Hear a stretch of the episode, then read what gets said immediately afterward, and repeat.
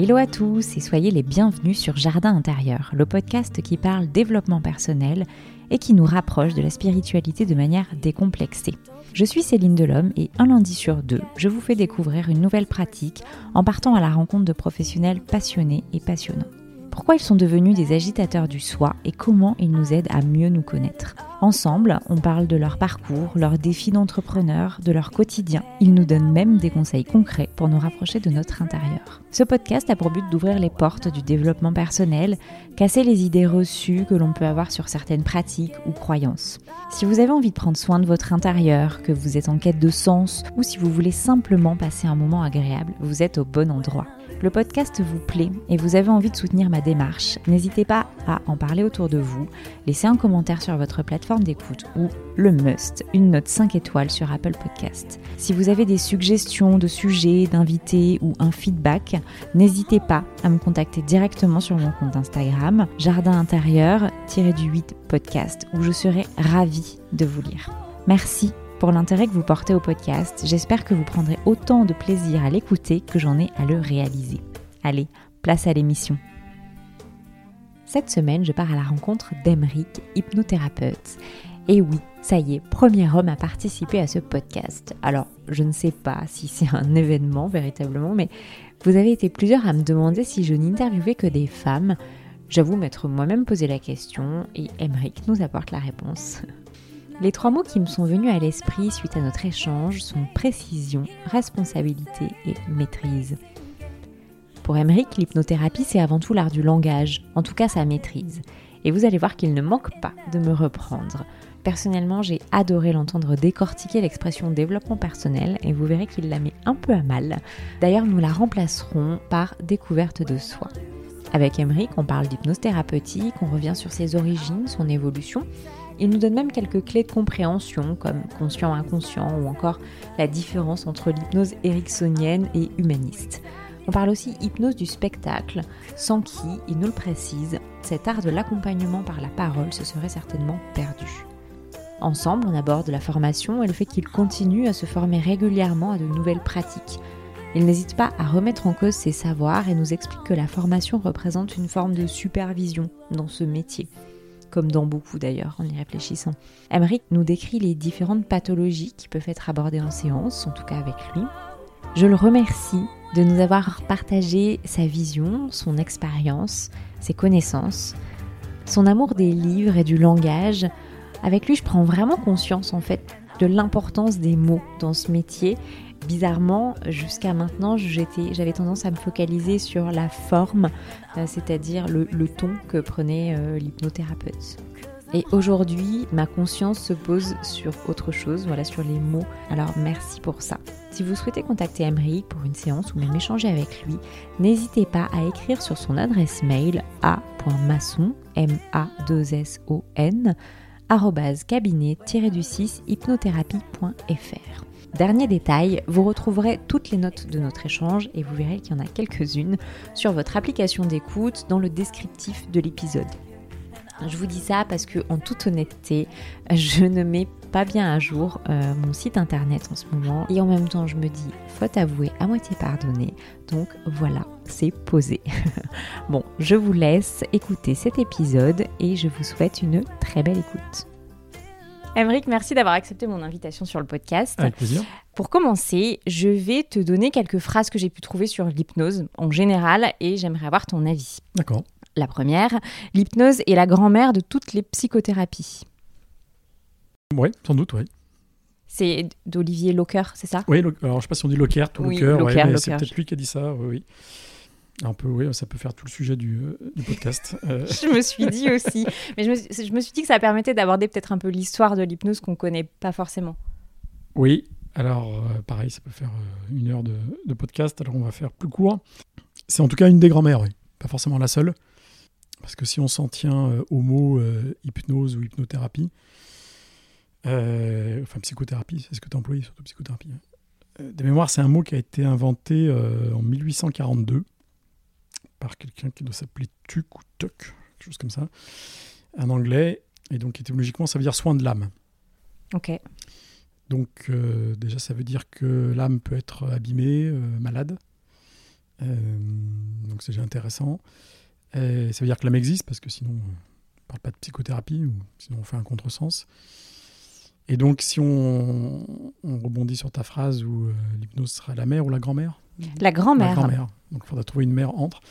Euh, je te laisse Ça, le soin de oui, bah trouver oui. la mère.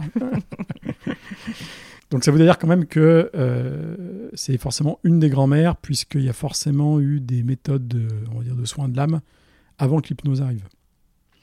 Euh, la première référence au dieu hypnose, hypnose, c'est l'Iliade D'Homère, donc euh, on ne sait pas bien quand c'est, mais à peu près moins 1500, quelque chose comme ça. Enfin, le chant doit être de moins 1500, l'écriture de moins 800. Donc, tout ce qui est antérieur, on va dire, à 1000, on n'est pas sûr que ça soit de l'hypnose, puisque on ne sait pas si le, le terme existait.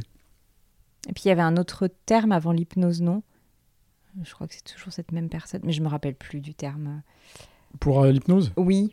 alors, l'histoire de l'hypnose, c'est très mystérieux. Des gens, euh, comment dire, souvent on fait remonter ça à Mesmer et au magnétisme animal. D'accord. Peut-être que c'est ça. Mais euh, comment dire Lui-même n'utilisait pas le mot hypnose, il n'existait pas à l'époque, Euh, enfin pas de cette manière-là. Et tout ce qu'il faisait n'avait vraiment rien à voir avec ce qu'on faisait nous. Donc est-ce qu'on a le droit de dire que le baquet magnétique, le magnétisme animal euh, de Mesmer, est-ce que c'est l'ancêtre de l'hypnose? Si on lit les livres, etc., euh, oui, on a- on- c'est ce qui a l'air d'être communément admis. Moi, je suis plus circonspect. C'est vraiment tellement différent ce qu'il faisait que j'ai envie de dire que non, quoi. Que c'est une branche différente.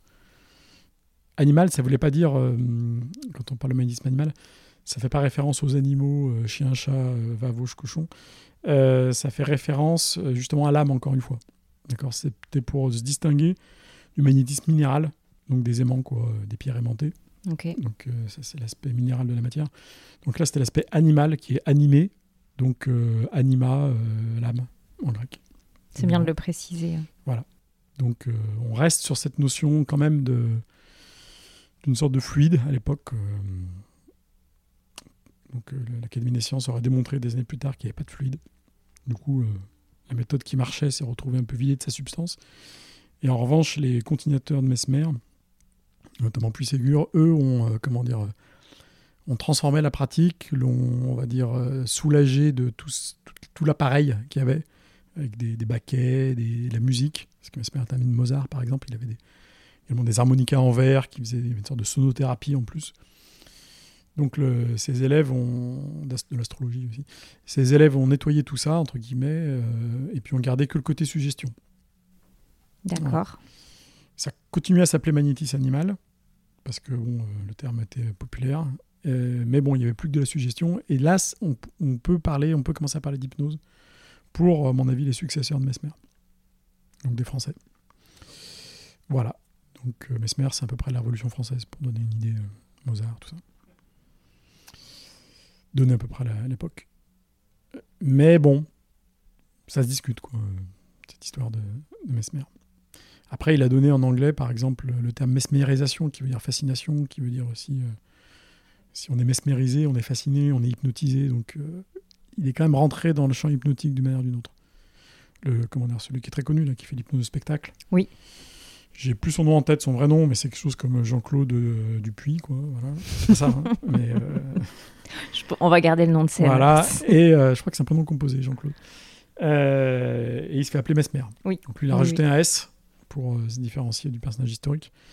Donc en plus, ça alimente encore plus la connexion. Euh, voilà. Donc, à mon sens, tant qu'on ne fait pas référence au dieu du sommeil hypnose, euh, ben, est-ce qu'on peut parler d'hypnose? Ben non.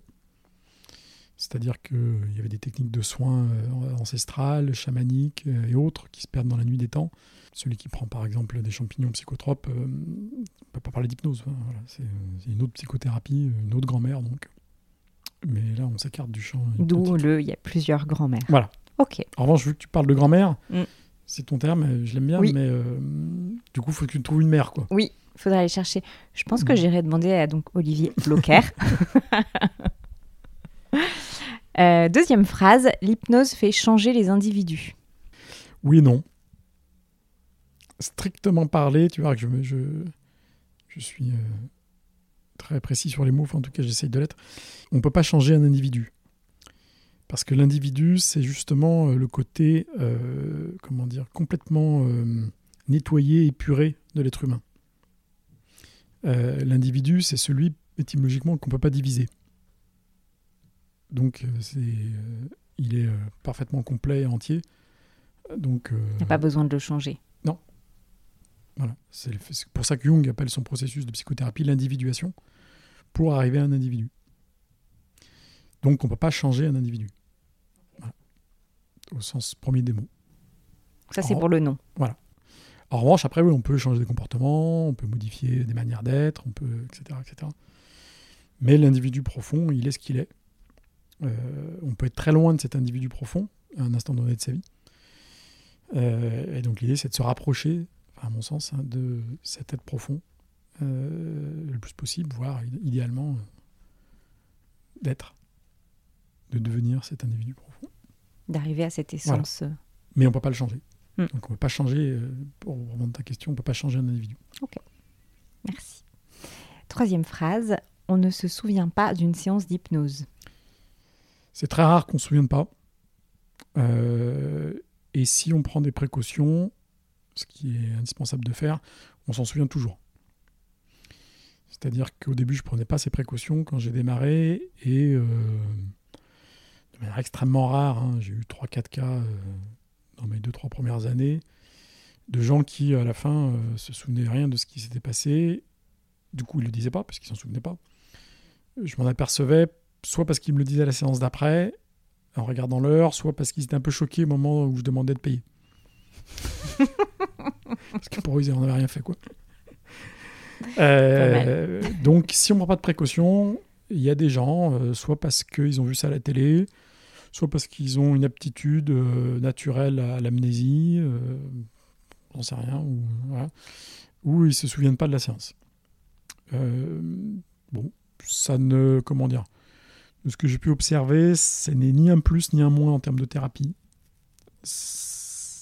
Bon, j'ai vu très peu de cas, donc je- sur trois cas, on ne peut pas tellement donner, donner une généralisation.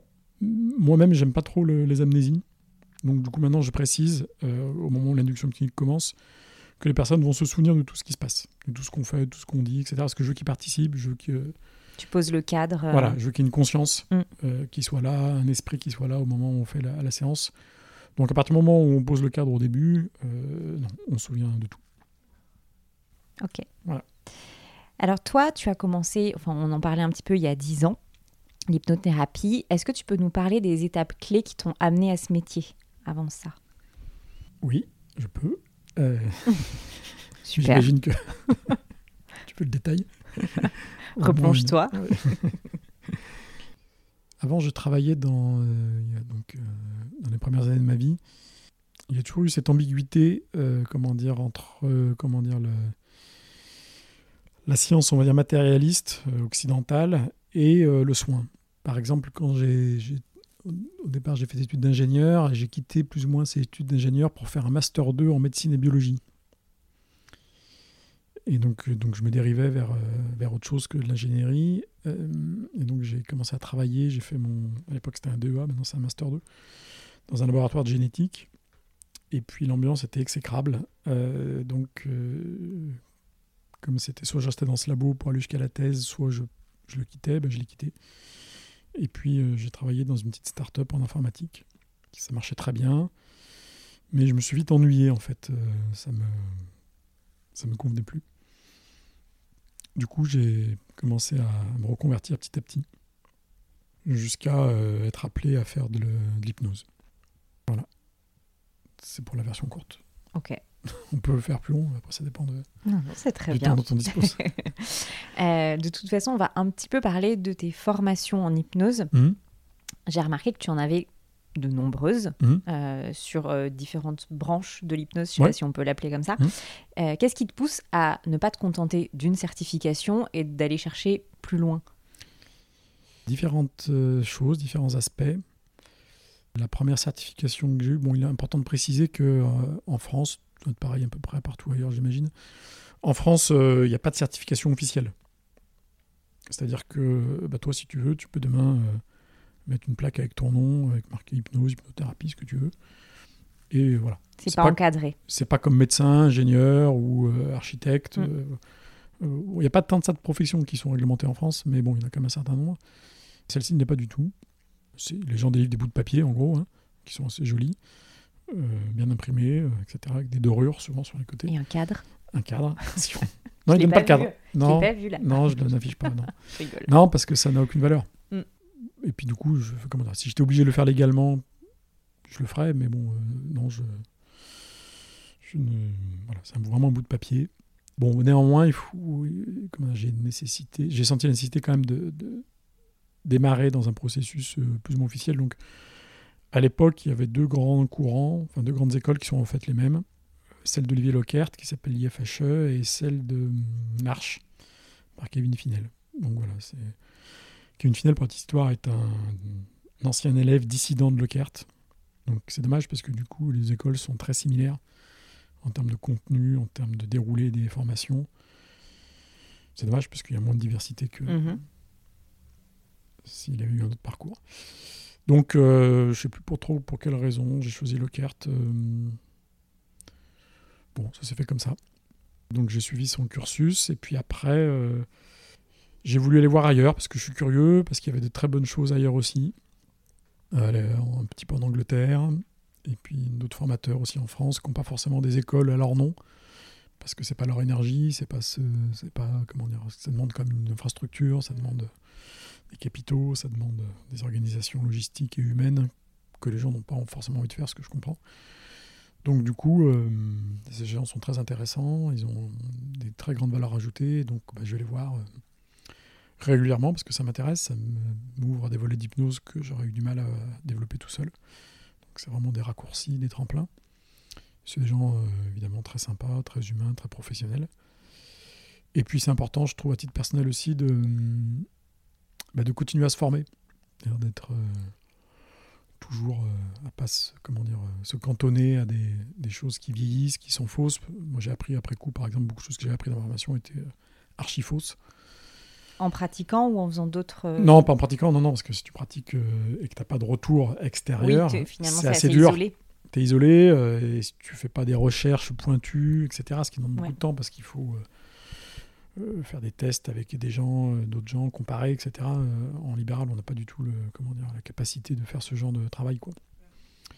Ou alors on est subventionné par ailleurs, mais on peut... puis les gens viennent pas pour faire des tests, ils viennent pour une problématique. Donc si on leur dit, bon à vous, ça sera le test, hein. Ça vous intéresse? Faudra quand même payer à la fin, mais Et peut-être que vous vous rappellerez de rien. voilà. Donc non, c'est complètement impossible de faire ça, de faire ce genre de recherche. Du coup, c'est important de, voilà, de mettre à jour ces formations, de voir ce qui est faux, ce qui est juste, ce qui marche, ce qui marche pas, de découvrir d'autres volets. Et donc c'est pour ça que j'essaye. euh, bon là il y a le Covid, donc euh, ça a mis entre parenthèses ce- cet aspect-là parce que j'aime pas le présent, le distanciel. D'accord. Mais sinon, euh, oui, j'essaie une fois ou deux par an de. De continuer à te former. Très bien. Avant de rentrer dans le vif du sujet, on va parler d'aïkido. Mhm. Puisque tu donnes aussi des cours d'aïkido à Lyon. Oui. Peut-être qu'en ce moment c'est un peu perturbé. C'est gelé. C'est ce que je me disais. Donc plus qu'un art martial, c'est un art de vivre. L'aïkido utilise la technique martiale non pas au service de la guerre, mais du développement personnel. Euh, J'ai pu lire qu'en fait, on recherche euh, dans cette pratique l'harmonie et non l'opposition, ce qui est à peu près la même chose pour l'individu. Du coup, ma question. Est-ce que tu dirais que cet art est un outil de développement personnel et comment toi, il a pu, enfin à titre personnel, t'accompagner sur euh, le chemin de la connaissance de soi? Alors, avant de répondre à la question, du coup, tu me la répéteras parce qu'on va s'égarer euh, et je vais Oui. tout oublier. D'accord, Je vais reprendre un terme que tu as employé deux fois et que je n'apprécie pas. d'accord. Euh, Dis-moi. c'est le terme développement personnel. Ok, Donc, il, veut- il est même à l'opposé de ce que je pense être un terme, euh, on va dire, euh, sain. Alors, je vais expliquer pourquoi je pense ça. Alors, il y a deux mots que j'aime pas dans l'utilisation que, dans l'imagerie que les gens en ont. C'est développement et personnel, donc euh, 100%. ça j'avais deviné. Donc, admettons le développement, on verra après, on lui réglera son sort à tout à l'heure. En fait, ce qu'on appelle la personne, à la base, c'est tout sauf l'individu.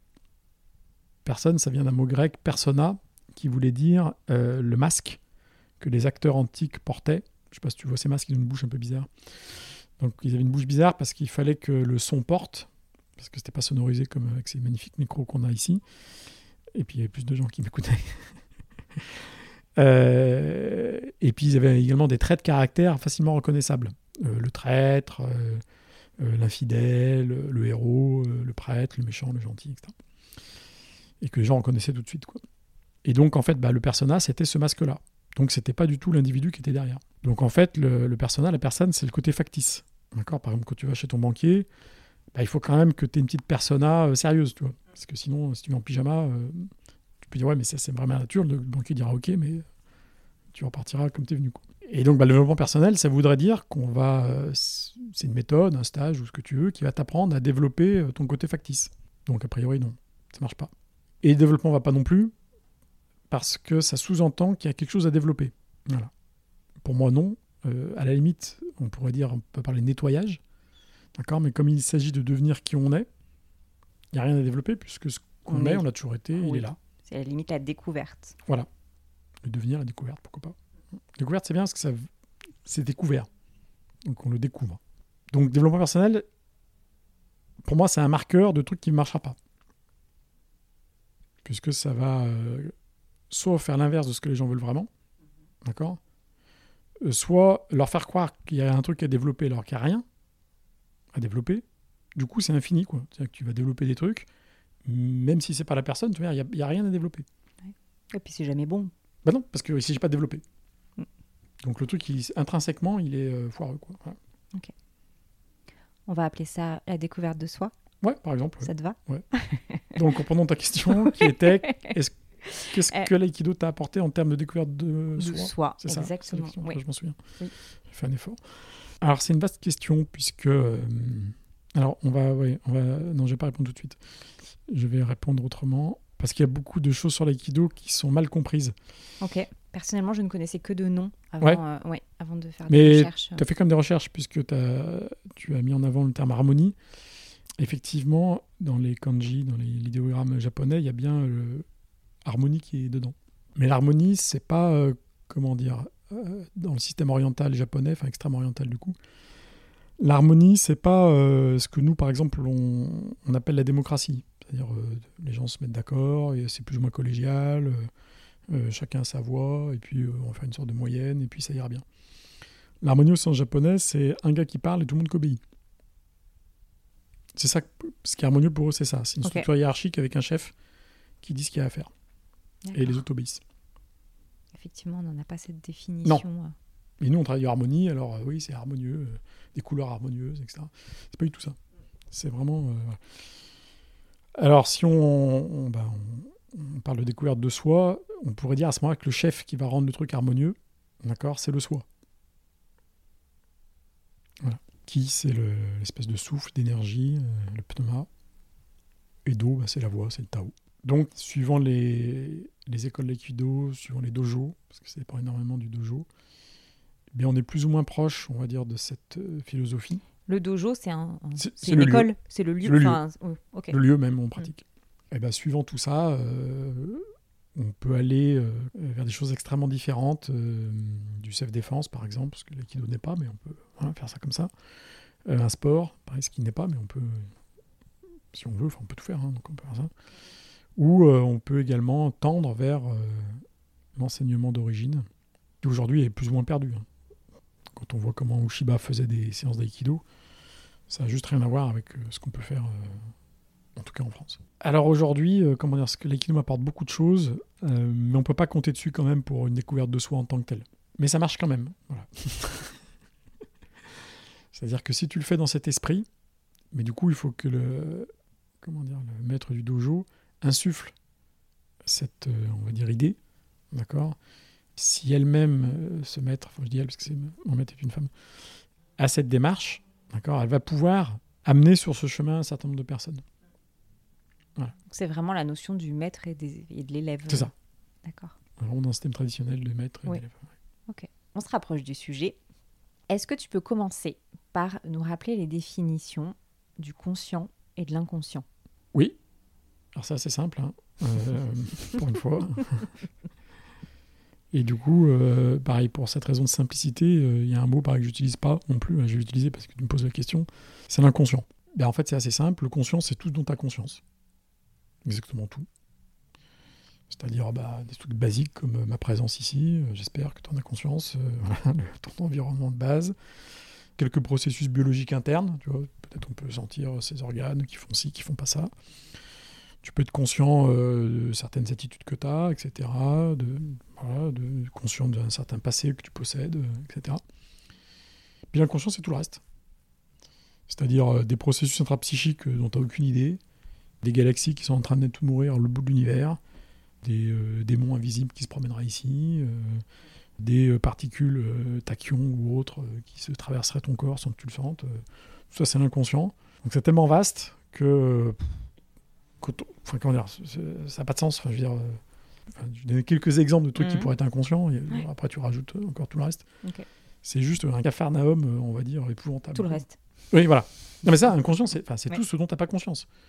Donc, à l'échelle de l'être humain, à peu près standard, comme toi et moi, mm. c'est juste gigantesque. Quoi. oui, pas mal de choses. Donc, euh, ouais, voilà. Ok, c'est très clair, mm. simple. Voilà. Pour une fois, j'allais dire que ça, c'est simple, on peut répondre rapidement. Alors, une partie du job de l'hypnose, c'est de faire lâcher le mental. On parle de lâcher prise et c'est un thème qui est beaucoup abordé en développement personnel ou en découverte de soi. Est-ce que tu dirais que l'hypnose nous aide à être moins dans le contrôle au quotidien ou c'est juste pendant une séance finalement qu'on va expérimenter ça? Euh, C'est un peu ambigu comme question. J'ai, par exemple, je vais répondre par la bande, j'ai très très peu de demandes euh, de gens qui viennent ici pour lâcher le mental. C'est pas une demande que les gens ont, ou s'ils l'ont, euh, ils la résolvent ailleurs que dans ce lieu. Et encore, je, vais m'engager un peu pour mes confrères. Hein. Euh, j'ai l'impression que c'est pas une demande non plus mm. qui soit très fréquente ailleurs qu'ici. les gens sont pas prêts en gros à payer pour ça, quoi. Non. Mais est-ce que ça se fait pas indirectement? Alors, je vais répondre également par la bande encore. pendant une séance d'hypnose, le mental, comment dire, il y a le lâcher prise et puis le mental qui se recule. C'est un peu deux choses différentes. Il n'y a pas besoin, par exemple, de, de savoir lâcher prise ou d'éteindre le mental, d'accord, pour être hypnotisé. Euh, Dieu merci, parce que comment c'est plus simple, comment dire, de vivre euh, l'hypnose que de lâcher le mental ou d'éteindre le mental ou de lâcher mmh. prise. Donc euh, voilà. En revanche, c'est un effet de bord qu'on observe. C'est-à-dire qu'effectivement, quand tu es en train de vivre l'expérience hypnotique, ouais, ton mental, il a quand même, il est plus très très présent. Mais il y a des exceptions. J'ai eu un patient euh, il y a une quinzaine de jours qui était très dans le mental et euh, comment il a décrit le truc à la fin? Non, le mental était. Il m'a dit non, le mental il est resté jusqu'au bout. Hein. Simplement, le mental avait conscience qu'il se passait d'autres choses en parallèle qui ne se passait pas d'habitude. C'est-à-dire qu'il a accédé à des aspects de lui-même euh, que le mental devait étouffer, probablement, ou pas que le mental, mais d'autres choses mmh. peut-être aussi. Et là, il s'est aperçu qu'il y avait toute une vie psychique euh, dont il n'a pas conscience euh, habituellement, puis qui pilotait euh, le truc qui l'emmerdait pour la raison pour laquelle il était venu. Mais le mental, il m'a dit non, le mental, il, m'a dit, bon, il m'avait prévenu hein, qu'il était hyper machin. Et mais à la fin, dans le mental, il n'a pas lâché d'un millimètre. Il, a toujours été là. Mais il a quand même lâché parce qu'avant, il avait l'impression qu'il n'y avait que le mental qui existait. Mmh. Et là, le mental était encore lâche pas, moi, avec 75%. Et il s'apercevait qu'il y avait 25% d'autres trucs qui étaient en train de, se jouer. Mais le mental, il, on est en intensité pure, mm. il m'a dit, il n'est pas, pas bougé. Après, comme, comme le truc est arrivé, euh, est-ce qu'on peut dire qu'il était moins là? Je ne sais pas. C'est bien compliqué en termes de langage après. Il faudrait qu'il soit là pour nous dire exactement ce qu'il avait ressenti, mais c'était un peu l'idée. Bah, si on prend cette personne, par exemple, qui était venue pour arrêter de fumer, bah, je ne suis pas sûr que euh, après son mental est moins lâché, quoi. Euh, dans la vie toujours. De toute manière, ça, ça l'emmerdait pas que son mental soit comme ça. Il était plutôt content euh, d'avoir ce mental-là. C'était quelqu'un de hyper cartésien, euh, etc., matérialiste pur et dur. Donc cet aspect de lui-même lui allait très bien. Et à mon avis, j'en suis quasiment certain même, il n'est pas plus lâché prise ou quoi que ce soit après. Oui, c'était pas une volonté et c'est pas nécessaire en hypnose. Non, et ça n'a pas créé le truc par effet de bord derrière. Après, oui, il y a des gens qui, qui vivent ça de manière beaucoup plus on va dire, nette, précise pendant la séance, et puis après, probablement, euh, qui, euh, qui euh, effectivement, ont plus l'impression que le mental est moins là. Par exemple, souvent, les gens qui sont comme ça, pour le coup, c'est une demande un peu cachée, Ah, non, je me suis un peu trompé. Il y a, déjà- il y a des fois cette demande. Elle n'est pas euh, exprimée comme ça, mais elle peut apparaître très vite derrière la première demande. C'est les gens qui, arrivent, qui ont du mal à s'endormir. Je pense à eux là maintenant.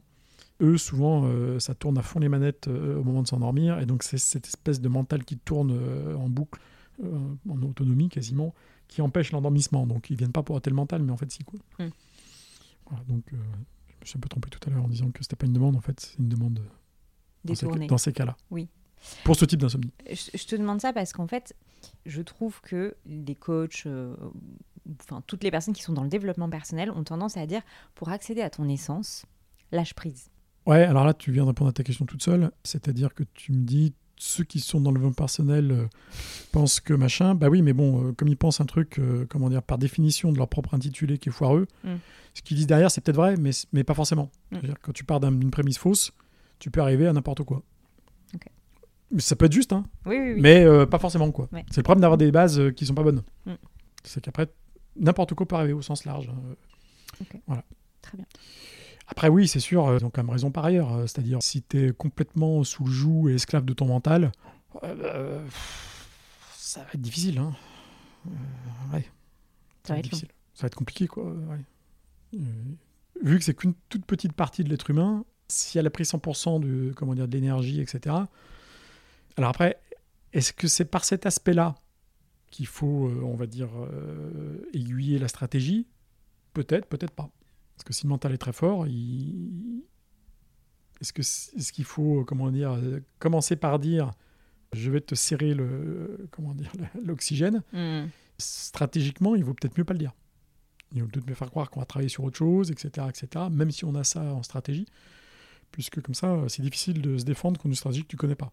C'est pour ça que les grands stratèges, en général, ils vont pas euh, la veille de la bataille euh, balancer leur plan euh, au gars d'en face. Quoi. J'ai l'impression qu'aujourd'hui, la pratique de l'hypnose est devenue incontournable. On en parlait un petit peu tout à l'heure.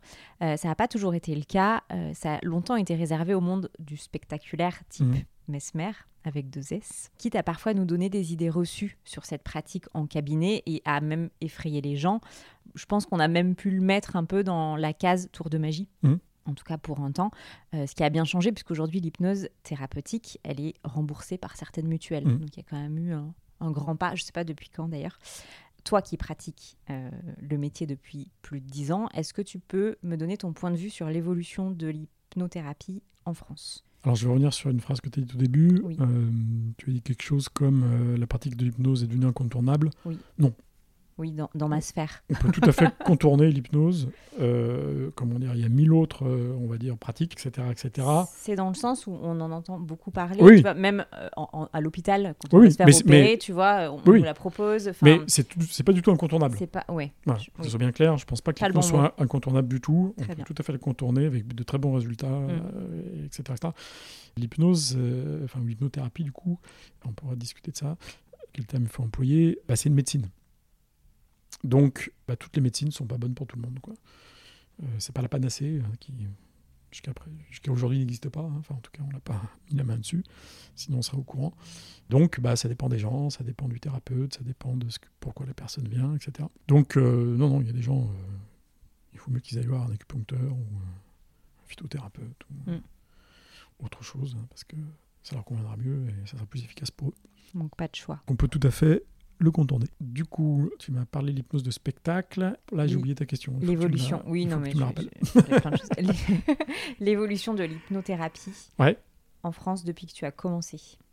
Ok, ah oui, il y avait une chose avant, tu parlais du spectacle aussi. Qu'est-ce que Oui, dit en fait, je faisais le lien. euh, je pense que l'hypnose a longtemps été. Enfin, l'hypnothérapie a été confondue, je pense, avec un peu l'hypnose de spectacle, Oui. puisque c'est elle qui était populaire et Ouais. popularisée. Donc je tiens du coup euh, à remercier l'hypnose de spectacle et à ceux qui l'ont fait vivre, parce que c'est eux qui ont maintenu, on va dire, le- la technique hypnotique au fil du temps. Mm. Euh, Il y a eu des intérêts, puis des désintérêts pour la pratique de l'hypnose, euh, on va dire médicale, c'est-à-dire réservée au monde de la médecine officielle, et puis après la pratique libérale avec des, des non-médecins et autres qui la pratiquent. Et bah, force est de constater que si on avait, euh, si on avait compté uniquement sur l'aspect thérapeutique, médical ou non, bah, l'hypnose serait peut-être morte. Enfin, On aurait oublié des choses, euh, etc., etc. Et donc l'hypnose spectacle, les forains, euh, les présitateurs, les gens comme ça, bah, ont maintenu le fil, ont maintenu la lumière allumée. Je ne suis pas spécialiste de Milton Erickson, mais il, il me semble comme qu'il a appris l'hypnose auprès d'un forain, d'un battleur, de quelqu'un qui faisait l'hypnose de spectacle. Je suis quasiment certain, enfin, mais comme vérifier avant de dire des bêtises. Donc voilà, le- celui qui est considéré comme le, euh, vraiment le pape de l'hypnothérapie occidentale moderne, Mm. euh, bah, lui-même, s'il n'y avait pas eu un forain pour euh, lui mettre le pied à l'étrier, bah, il, aurait, il serait resté psychiatre toute sa vie. Quoi, voilà. Donc il faut remercier ces gens, euh, même si des fois, bon, comme tout, il y a des dérives, il y a des choses qu'ils font qu'il ne faudrait pas faire. Il y a des excès, il y a des, du non-respect, mais bon, on ne peut pas jeter la pierre si on n'est pas soi-même parfaitement vertueux. Quoi. Remercions-les pour le travail qu'ils ont fait à travers bien les le ans. préciser. Voilà. Et puis, euh, quand on voit des dérives, eh ben, il faut aussi les signaler à la personne pour dire attention, hein, essayer de faire un peu autrement. hein. Voilà. Mhm. Ok. Derrière ta question, il y avait une notion de perception d'hypnose qui évoluait. Moi, j'aime beaucoup l'hypnose de spectacle. Enfin, tu l'as senti, hein, euh, à titre personnel. Fut un temps, je faisais des spectacles, puis j'ai arrêté d'en faire. Donc, euh, je trouve ça bien. euh, comment dire euh, Je trouve ça bien que ça existe. Mesmer, par exemple, dans ses spectacles live, en tout cas, peut-être à la télé aussi, mais je pas la télé. Il précise bien que on peut soigner des phobies, etc., etc. Donc, après, oui, il y a des gens qui reviennent en, cabinet, qui ont été choqués par des spectacles, etc., par des choses. Dans ce cas, bah, c'est pas bien. Il faut désamorcer le truc, il faut nettoyer, etc. Mais c'est- quand même minoritaire. hein. C'est très rare. J'en ai vu quelques-uns, mais vraiment pas. J'ai plutôt vu des gens qui avaient passé des bons moments, qui s'étaient marrés. euh. Si des gens qui font de l'hypnose de spectacle m'écoutent, j'avais été formé à l'hypnose de spectacle par un Anglais, magicien aussi, qui m'avait donné un truc, justement, euh, parce qu'il y a une question d'éthique et de morale qui se dit ben, qu'est-ce qu'on peut faire ou ne pas faire en spectacle? Genre, Où est-ce qu'on s'arrête le, le spectateur qui a bien voulu euh, se prêter au jeu d'être sur scène. Et donc il disait, bah, évidemment, ça dépend des gens, hein, voilà. Mais il disait, moi par exemple, ce que j'ai envie quand je fais un spectacle, c'est que ceux qui ne sont pas montés sur scène, à la fin du spectacle, soient jaloux de celui qui était sur scène. À partir du moment où le, public, spectateur, est jaloux à la fin de ceux ou ceux, ceux ou celles qui sont montés sur scène, je considère que j'ai mis la limite au bon endroit. Donc lui, tout son but, c'était de rendre jaloux ceux qui n'étaient pas sur scène. Et si à la fin il sentait, Oh, j'aurais aimé, etc., machin, que tout le monde, etc., il dit quoi que j'ai pu faire. A priori, j'ai pas franchi la limite euh, Mhm. De, bienséance, respectabilité, respect de l'autre, etc. Oui. Et je trouve que c'était pas mal.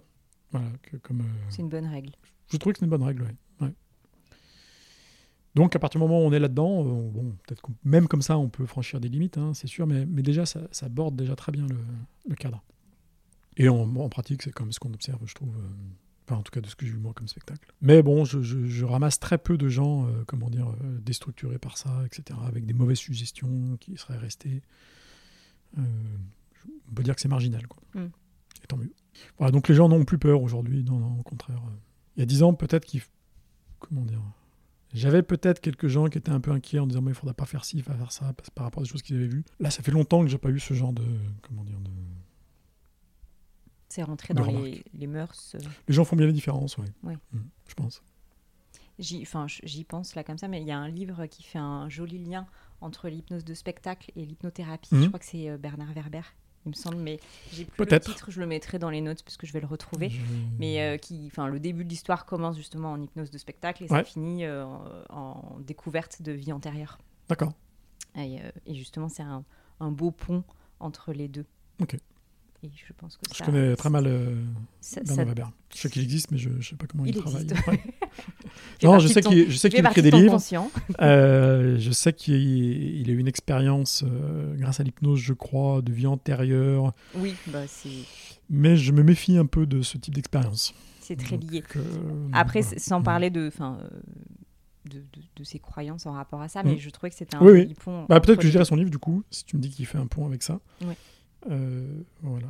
Mais je connais pas ce, ce livre en particulier. Est-ce que tu peux nous expliquer la différence, euh, Mhm. question classique, hein, entre l'hypnose ericksonienne et humaniste? Alors, on va définir un petit peu les choses avant. Pose le cadre. L'hypnose ericksonienne ne veut pas dire grand-chose.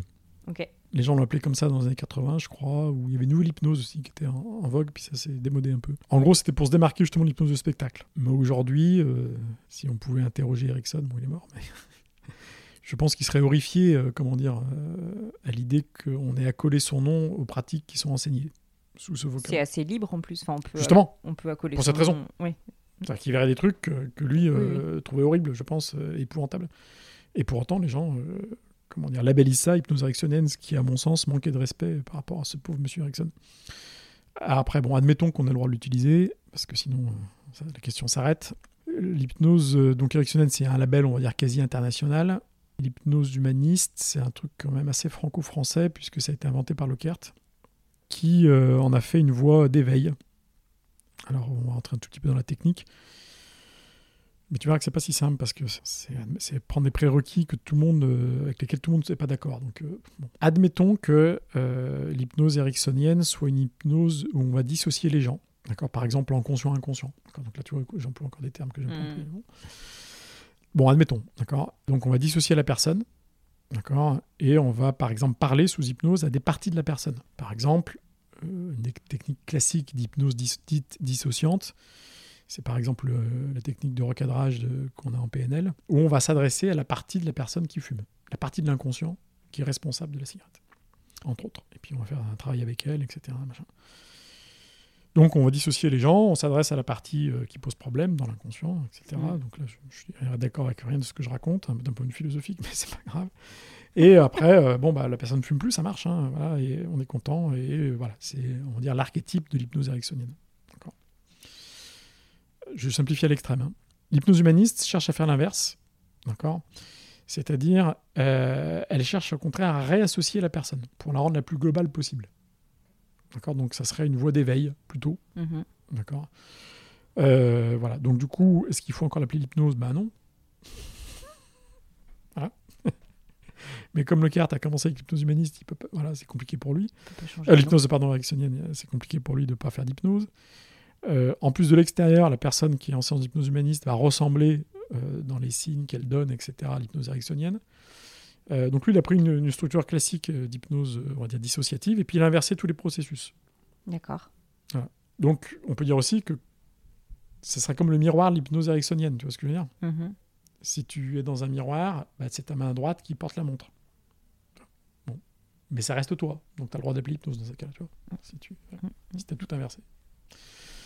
C'est pas le seul à dire ça. hein. Roustan, par exemple, qui est connu un peu dans le monde de l'hypnothérapie, euh, François Roustan, dans son livre Qu'est-ce que l'hypnose, qui est pareil, euh, petite euh, notoriété dans ce monde-là, finit par dire que euh, il appelle les hypnothérapeutes, les, pardon, les hypnothérapeutes des éveilleurs. Donc pour lui, l'hypnose est une voie d'éveil, ce qui est paradoxal, mais enfin bon, pourquoi pas. Donc voilà, ça pourrait rejoindre euh, une hypnose humaniste. Ok. Il y a des hypnoses, euh, comment dire, qui ressemblent à l'humaniste. alors j'ai plus le nom en tête, par un américain, je crois. Son nom m'échappe. Peut-être quelque chose comme Klein, K-L-E-I-N. À vérifier. Tu Donc, peux me les faire passer euh, Ouais, après, puis je le, je le glisserai. euh. euh, en note. Voilà. Donc pareil, il y a une hypnose très associante. Alors oui, pourquoi c'est compliqué? Parce que, par exemple, si on fait de l'hypnose de spectacle, d'accord, il n'y a pas de dissociation du tout. Donc du coup, où est-ce que ça se situe?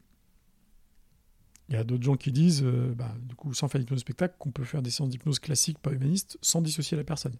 Du coup, tout, tout ça fait que le, le distinguo ericksonien humaniste, du coup, perd son sens euh, Mm. hors du cadre précis dans lequel on s'est mis au départ. J'espère qu'on n'a perdu personne. là. Euh, non, J'espère pas.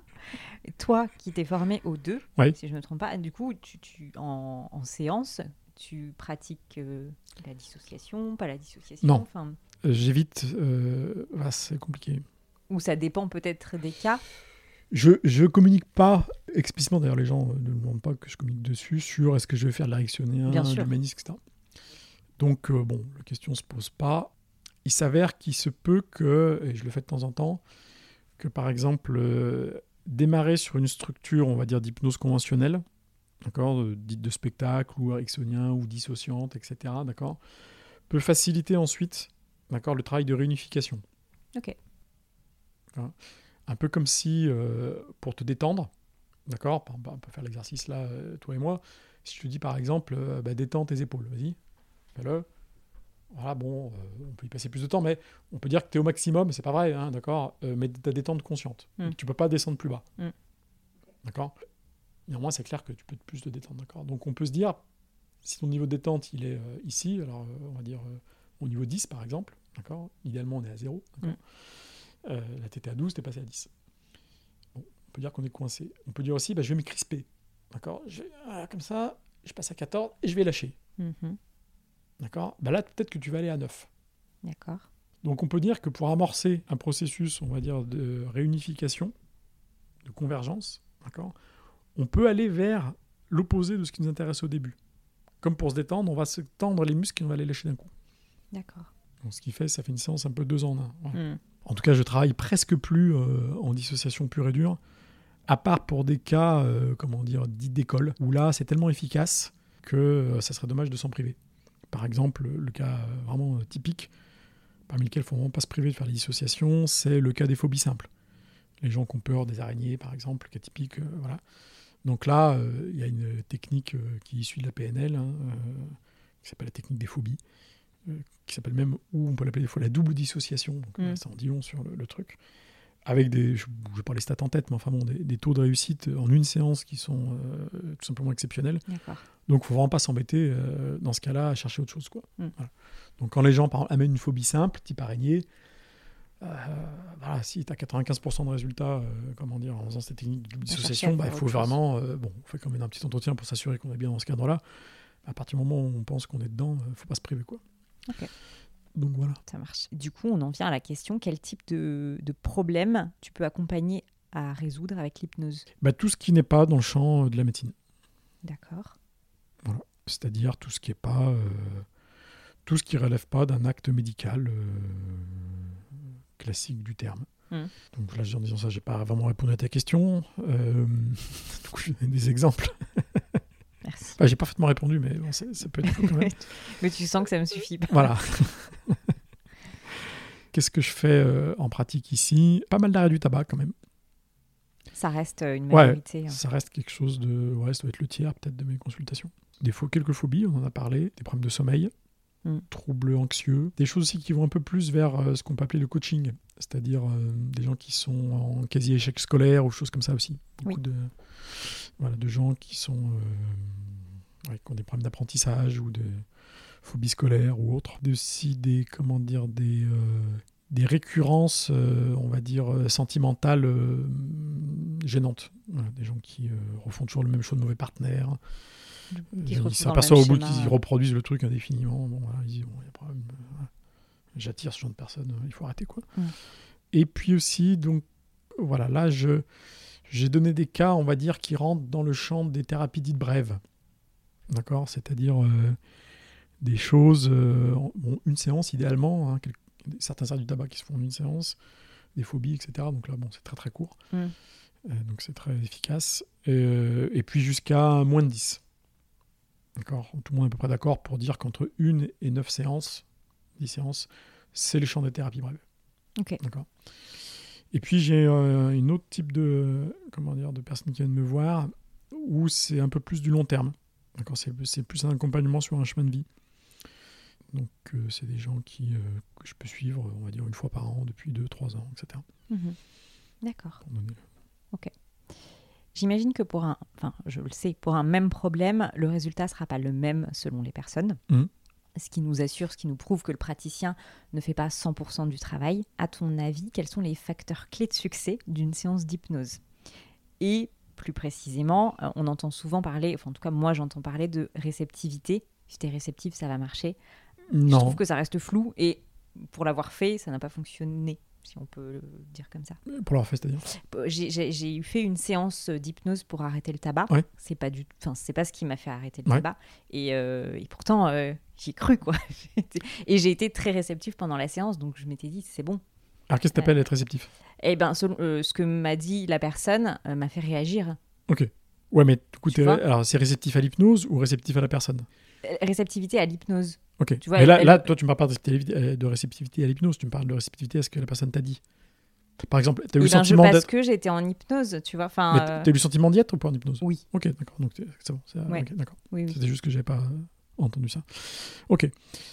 Donc, pour moi, la question de la réceptivité, en hypnose se pose peu ou pas.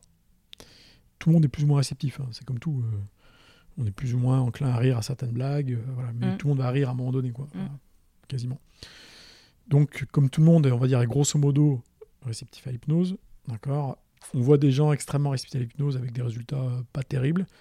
Et puis des gens qui ont une hypnose très légère, voire euh, lui et moi, à la fin, on, doute vraiment que l'hypnose a eu lieu. Et pourtant, le résultat est là. C'est toujours bien, comment dire, euh, voilà ce que je m'évertue à faire quand même. Euh, C'est-à-dire, je m'évertue de d'emmener la personne quand même le plus profond qu'on peut aller moi aller en hypnose. D'accord? Puisque au moins je me dis, ben au moins j'ai tout ce champ des possibles. Peut-être que je ne travaillerai pas à cette profondeur auquel on est allé, Mm. mais en tout cas j'ai le choix de travailler entre cette profondeur euh, la plus profonde auquel on peut aller et puis une hypnose très légère. Et après on, on va essayer d'ajuster pour voir où est-ce qu'il faut se placer pour être au bon endroit. Si on n'a qu'un petit intervalle parce qu'on n'a pas le temps ou parce que la personne ça, bah, il faut espérer que le- la solution se trouve euh, là où on était. Quoi. Et si c'est petit, euh, il y a moins de chances que si l'éventail est plus largement ouvert. Donc en ce sens, la réceptivité joue parce que si tu as un éventail très large, il y a plus de chances que la solution soit dans l'ouverture que si l'éventail est peu ouvert. Mm. Mais c'est tout. Y a des, il y a des séances d'hypnose où l'hypnose est très légère et des résultats incroyables, puis d'autres où l'hypnose est très profonde et a pas vraiment de. C'est pas très enthousiasmant en termes de résultats. Donc c'est pas si simple. Voilà. Euh, après, le type de profil, bah non, euh, c'est un peu le Graal, on va dire, euh, de n'importe quelle médecine. Ça serait de savoir à l'avance est-ce que pour toi l'homéopathie ça marche, pour toi l'acupuncture ça marche, pour toi la phytothérapie ça marche, pour toi les antibiotiques ça marche, pour toi l'hypnose ça marche, etc. Donc Mm. euh, voilà. Bon, on sait pas. Aujourd'hui, il n'y a pas de test qui permet à l'avance de dire. pas de euh, théorie. il faut tester. Mm. Et puis si ça marche, il bah, faut continuer. Euh, après, c'est ce que je dis souvent aux gens, je leur dis, quand vous venez ici, il y a un triple facteur qu'il faut que vous preniez en compte. C'est le temps que ça vous prend de venir ici, d'accord? L'argent que ça vous coûte et l'énergie que vous y dépensez. Et il n'y a que vous qui pouvez euh, estimer euh, dire, ces trois facteurs-là. Mm. Et en regard de temps, énergie, argent, d'accord bah, mettez l'efficacité. Si la balance est équilibrée, bah, il faut continuer. Si elle est euh, très déséquilibrée dans le bon sens, il faut encore plus continuer. Puis si elle est déséquilibrée dans le mauvais sens, il faut arrêter. quoi. Et il n'y a pas d'autre moyen que de faire, euh, alors peut-être pas 45 séances évidemment, mais bon, euh, si au bout de 2-3 séances il ne se passe rien, euh, bon, bah, si la personne ça ne lui coûte rien, qu'elle a beaucoup de temps, beaucoup d'argent et beaucoup d'énergie, euh, bon, bah, elle continue. Quoi. Mhm. Pourquoi pas hein, voilà. Ouais. Peut-être que ça marchera au bout de la sixième. hein, voilà. Qui sait Qui sait quoi Ça marche. Euh, tu expliques te faire superviser plusieurs fois ou une fois par an, je ne sais plus. Qu'est-ce que ça signifie exactement et pourquoi c'est important pour un praticien de, le faire? Alors, il y a deux choses. Euh, derrière le mot superviser, c'est un peu flou et donc il importe de, préciser de quoi on parle au début. Euh, on parle de supervision dans deux cas. Le premier cas, on parle de, euh, comment dire, de la propre psychothérapie du praticien, d'accord, qui est une forme de supervision. Et dans l'autre cas, on parle de, ça peut être lié d'ailleurs, mais bon, c'est quand même distinct. On parle de, euh, du praticien qui euh, se retrouve, euh, comment dire, démuni face à certains cas. soit parce que bah, il manque de formation, c'est un truc qu'il sait pas faire, mais, mais, Mm. mais il croit qu'il sait faire, par exemple. Il dit mais ça je devrais savoir faire, mais il sait pas faire. Alors soit il est nul, soit il n'a pas été formé. Mais c'est difficile soit de, de se dire bah là je suis, je suis nul pour ce genre de cas, alors que j'ai été formé, ou au contraire de détecter qu'en fait que non, il croit avoir été formé pour ce truc, mais en fait il n'a pas été formé, donc il y a peu de chances qu'il réussisse. D'accord. Donc un œil extérieur pourrait lui dire ouais mais non regarde, euh, regarde ton parcours, je te connais bien, ça fait des années que je supervise, ce truc-là objectivement tu n'as pas été formé pour, donc soit tu refuses les cas, euh, soit tu te formes, euh, soit tu arrêtes de les prendre quoi. Ok. Donc c'est voilà, c'est deux supervisions différentes. euh, donc la deuxième, on peut dire que si on se forme régulièrement, d'accord, euh, et qu'on discute, on va dire avec des groupes de pairs, euh, comment dire, euh, de manière régulière, où euh, on échange avec des cas, etc. Pas forcément des hypnos d'ailleurs, hein, d'autres, on va dire, praticiens en psychothérapie, Mm. euh, etc. ça peut faire office de supervision à condition que ce soit fait dans un, comme- pas en train de boire des bières dans un bar, quoi, mais dans un cadre Ouais, convivial, mais en même temps quand même un peu sérieux. Euh, ça, plus des formations extérieures, ça peut faire le- la supervision de deuxième type. Mhm. On peut également avoir une formation, une supervision de deuxième type avec un superviseur dit officiel, euh, quelqu'un euh, qui a été formé pour, qui donc va accompagner le praticien, Une forme de mentor, un petit peu.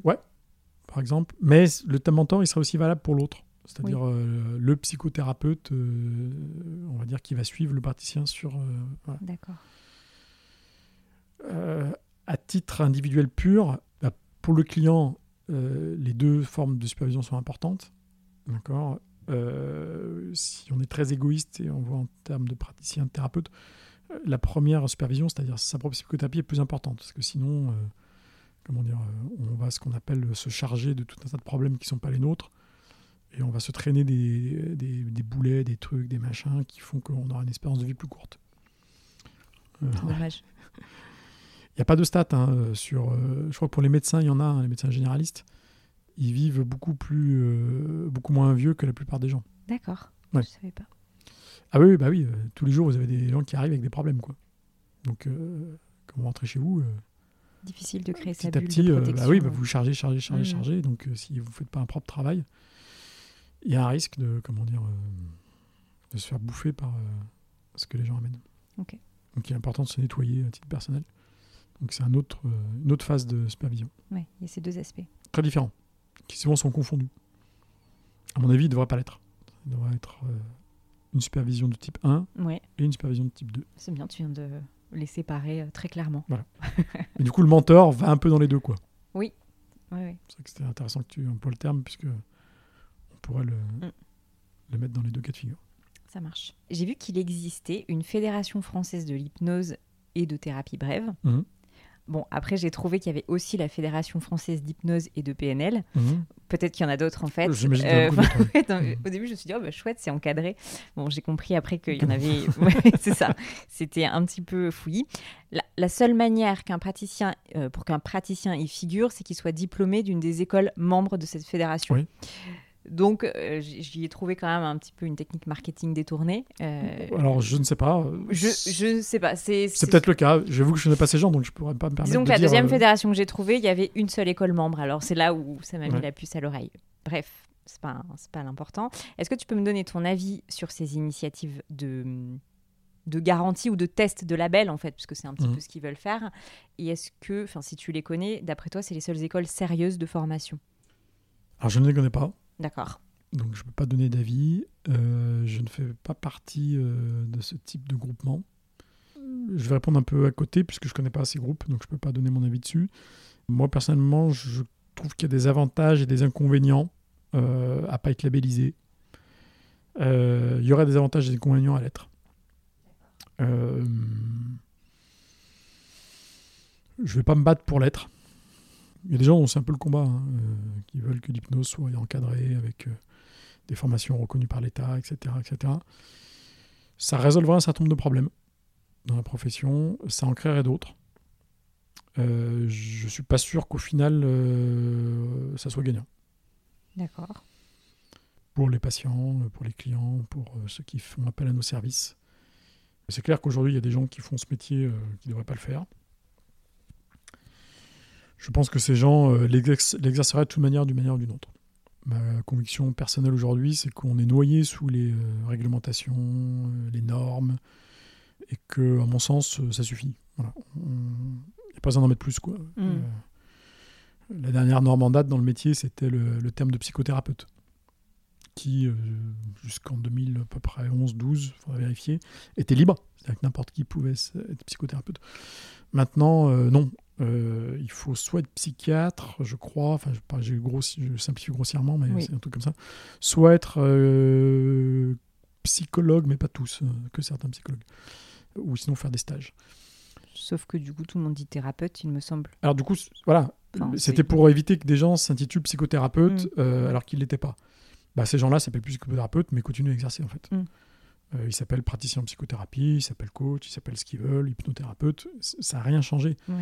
Euh, ça a juste complexifié en fait, euh, comment dire, le, le champ lexical où déjà les gens n'y comprennent rien. On est encore plus perdu.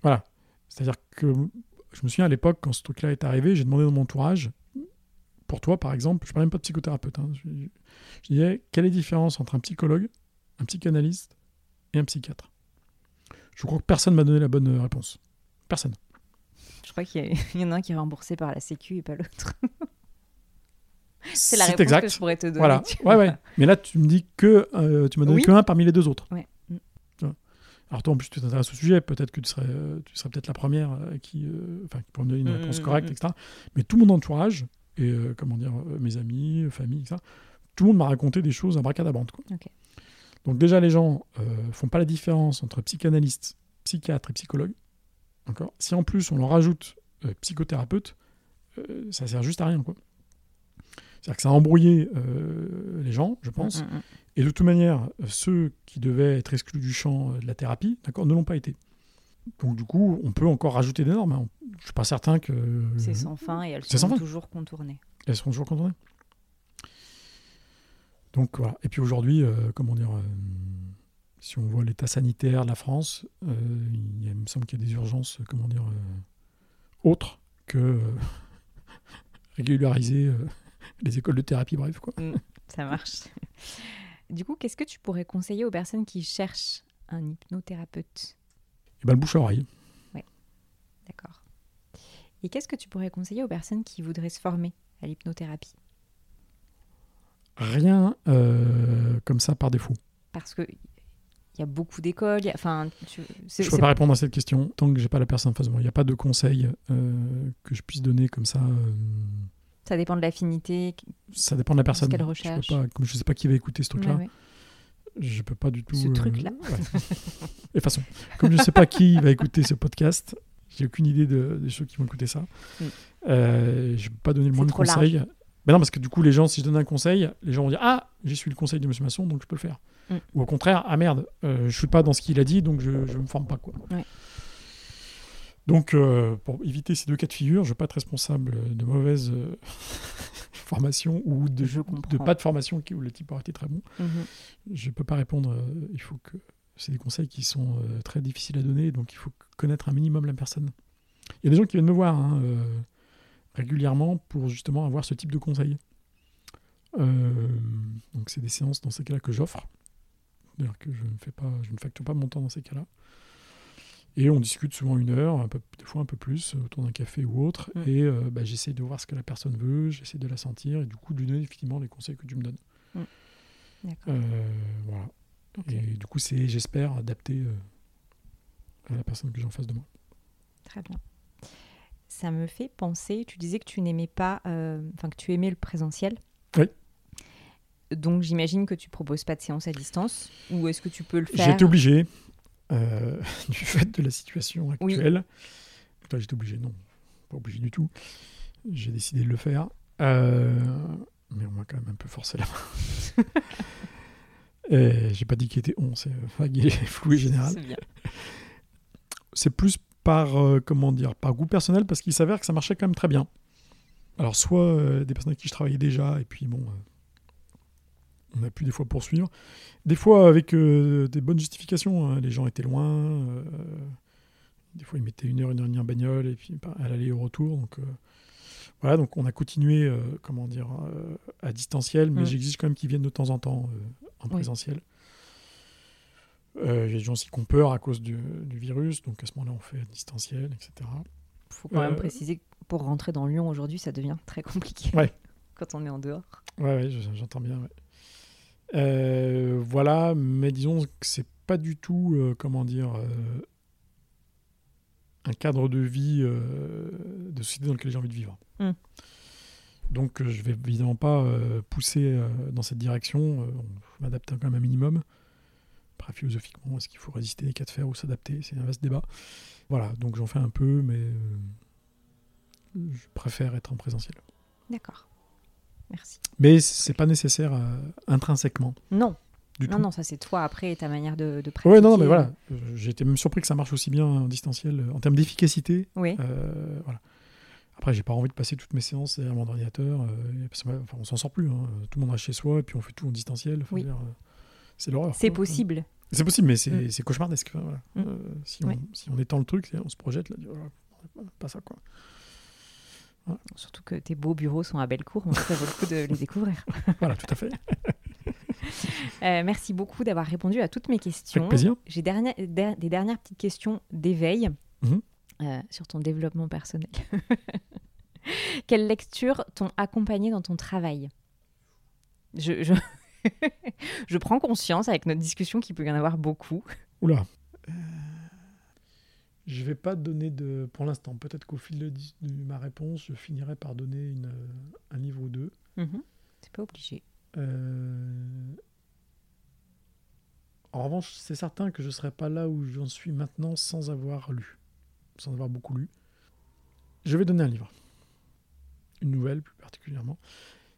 C'est un- une grande nouvelle, un petit roman qui s'appelle L'image dans le tapis d'Henry James. Alors pourquoi je donne une œuvre dite de fiction? Je fais par exemple, je vais simplifier à l'extrême, mais je vais donner une idée. Euh, je ne fais pas de différence entre, euh, on va dire, euh, l'art poétique, le langage et l'hypnose. Mhm. Pour moi, c'est la même chose. Et donc, pour, on va dire, être un bon hypnothérapeute, il est important euh, vraiment de, comment dire, de maîtriser le langage. Vraiment, c'est une, euh, c'est un objectif, c'est un but, euh, c'est essentiel. Si tu maîtrises le langage euh, au sens, comment dire, vrai du terme, hein, Mhm. c'est bon. C'est fini. C'est voilà. La totalité qui est atteinte. C'est, voilà, Donc, du coup, pour arriver à tendre à cette maîtrise, maîtrise, ça veut dire deux choses. hein. Ça veut dire, euh, il y a la notion de maître, d'enseignant, Mm. et il y a la notion d'être capable de faire ce qu'on veut avec, de maîtriser un cheval, par exemple. D'accord. Un maître d'école aussi, c'est autre chose. De- il y a cette notion qui est derrière. Et le fait de, de faire et la transmission, c'est ça que tu... Ouais, de maîtriser, de contrôler. Oui. d'être opératif avec. Mm. Voilà, C'est-à-dire que ton cheval, tu l'emmènes où tu veux, tu le maîtrises, etc. Et en même temps, il y a la notion d'enseignement. Et donc, c'est important de. Comment dire bah, Je vois pas comment on peut maîtriser le langage si on lit pas. Quoi. En fait, l'être humain est en permanence en train de se raconter une histoire, qui est évidemment purement fictionnelle, puisque c'est une histoire. Ce qui en dit long sur, euh, comment dire, euh, sur ce qu'on appelle par exemple l'histoire de France. C'est que, si je te dis je te raconte des histoires, c'est-à-dire que je suis en train de te mentir. Si tu racontes des histoires à ton gamin, il y a une chance sur deux que ce soit un conte de fées euh, complètement délirant. Et en même temps, c'est le même mot pour parler de l'histoire officielle. quoi. Donc, ça sous-entend que l'histoire officielle est un tissu de mensonges. quoi. Et donc, l'être humain se raconte des histoires sur lui-même. Donc, il est dans la fiction. D'accord C'est pas vrai. D'accord Mais il y croit. Mm. Ce qui fait qu'ensuite, il va agir dans la vie de tous les jours en fonction de l'histoire qu'il est en train de se raconter à lui-même. Alors, si le scénario est épouvantable et horrifique, et pervers, bah, la vie va être épouvantable, horrifique et perverse, puisque la personne va, va jouer l'histoire qu'elle est en train de se raconter. Donc en fait, il faut lui apprendre à raconter une autre histoire, et donc maîtriser le langage. Et c'est en fait le- ce que fait l'hypnose. C'est beau. Alors je vais, je vais citer un autre livre du coup, euh, parce que euh, très différent du premier. Euh, c'est Le Merlin de Robert Boron, donc La vie de Merlin, qui a été écrit euh, 1220, je crois. Où Merlin est présenté comme le maître du langage, justement. C'est un des premiers où on le voit, euh, comment dire, maîtriser le langage. Faire des sortes de séances d'hypnose, entre guillemets, hypnotiser son auditoire, etc. Sans le dire, le mot hypnose n'apparaît pas. Mais euh, voilà, il va modeler la réalité avec, notamment, pas que, hein, mais notamment son, son langage. Des jeux de mots, des, euh, des langages performatifs, etc. Des tours de magie, euh, mais pas que. Voilà. Donc C'est, c'est un aspect. Un des attributs de Merlin, c'est euh, un maître du langage. Voilà. C'est pas le seul, mais Donc c'est un autre livre voilà, qui est très intéressant à lire, euh, qui remonte à. C'est pas le premier livre français, mais pas loin. Très bien. Est-ce que tu as une ou plusieurs personnes qui t'ont inspiré, on parlait de mentor, dans ton métier Oui. Ouais. C'est. euh, J'ai oublié son nom. C'est quand j'étais petit. C'était un médecin. Donc, il avait un, un diplôme de médecine français, mais qui était parti se former euh, en, euh, en Chine. Et euh, il travaillait avec le souffle, le chi. donc, le ki de l'aïkido. Et donc, il faisait des séances comme ça de médecine chinoise. voilà. médecine générale, mais mélangé médecine chinoise. Il exerce toujours, je crois. Il est à Tassin. Peut-être qu'il a pris sa retraite comme maintenant. Je me souviens, j'étais petit, hein, et, euh, et quand, il, euh, quand j'étais en séance avec lui, pendant la séance et après, je me suis dit, je veux faire comme lui. Voilà. En pratique, je fais pas du tout comme lui. Ou au contraire, je fais exactement comme lui. Est-ce que tu as des rituels pour prendre soin de toi?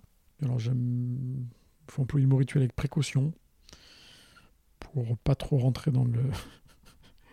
Mon côté pénible avec les mots, on, je vais en prendre un autre sans définir celui-ci, avec lequel je suis d'accord. hein, mais voilà, y a- on met beaucoup de choses derrière, donc je vais plutôt parler de pratique.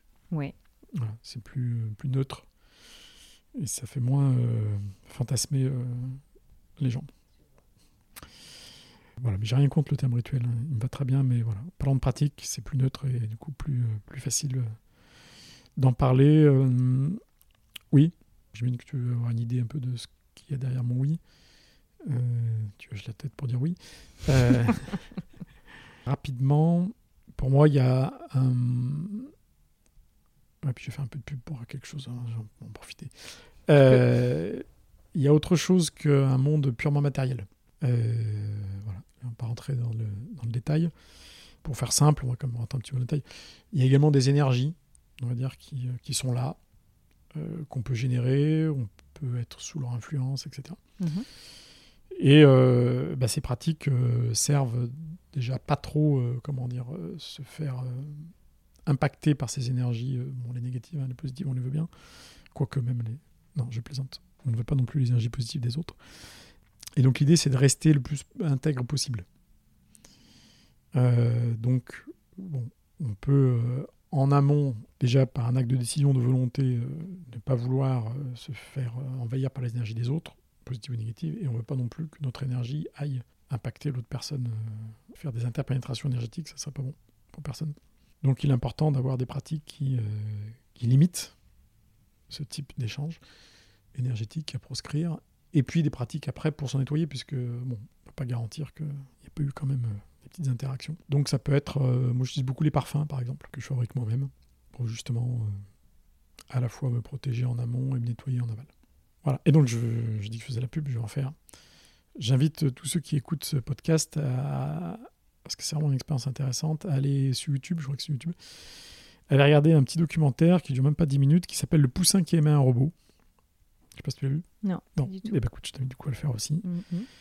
J'en dis pas plus. euh, c'est vraiment quelque chose, si on, on en tire vraiment, euh, comment dire, si on décide vraiment d'écouter, de, comment dire, de, euh, de comprendre ce qui se passe, d'admettre le résultat scientifique euh, qui, est démontré, entre guillemets, ça peut changer euh, votre vision de la vie, votre paradigme de la vie, euh, etc. Vraiment.